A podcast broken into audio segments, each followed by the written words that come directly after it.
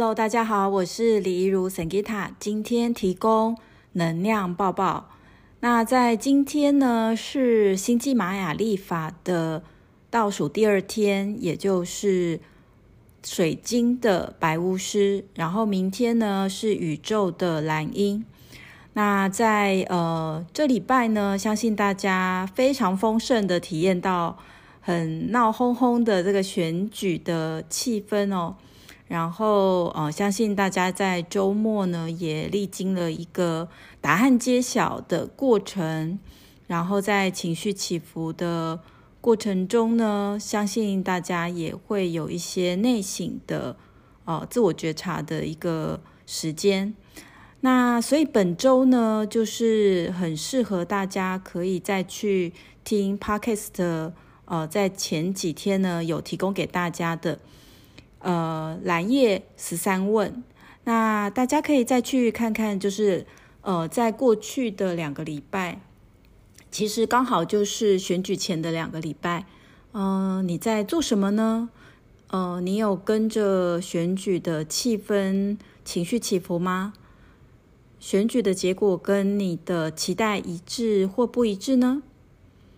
这个结果跟你有什么关系呢？你启发了什么样的想法呢？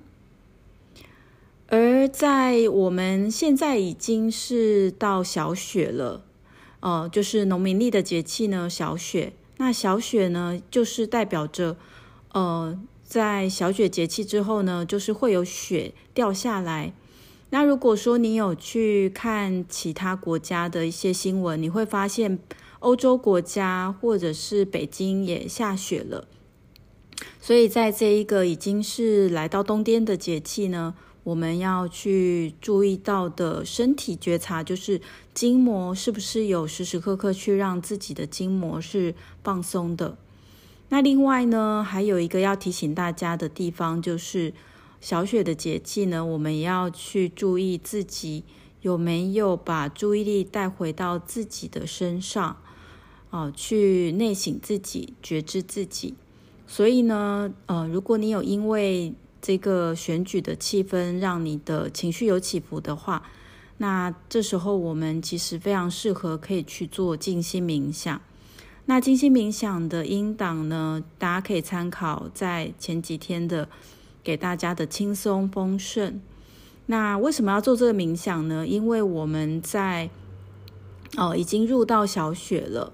那其实呢，很多人可能有很多事情都没有办法完成。可是现在大自然的节气是要我们去放松自己的，所以呢，我们能够去做的呢，就是让我们做的力道呢是一点点，但是我们。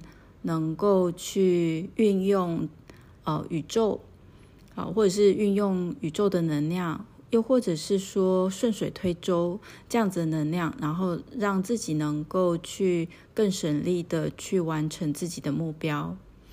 那呃，在明天里是明天十一月二十九号呢，是蓝夜波伏的最后一天。那最后一天也非常适合大家可以去呃。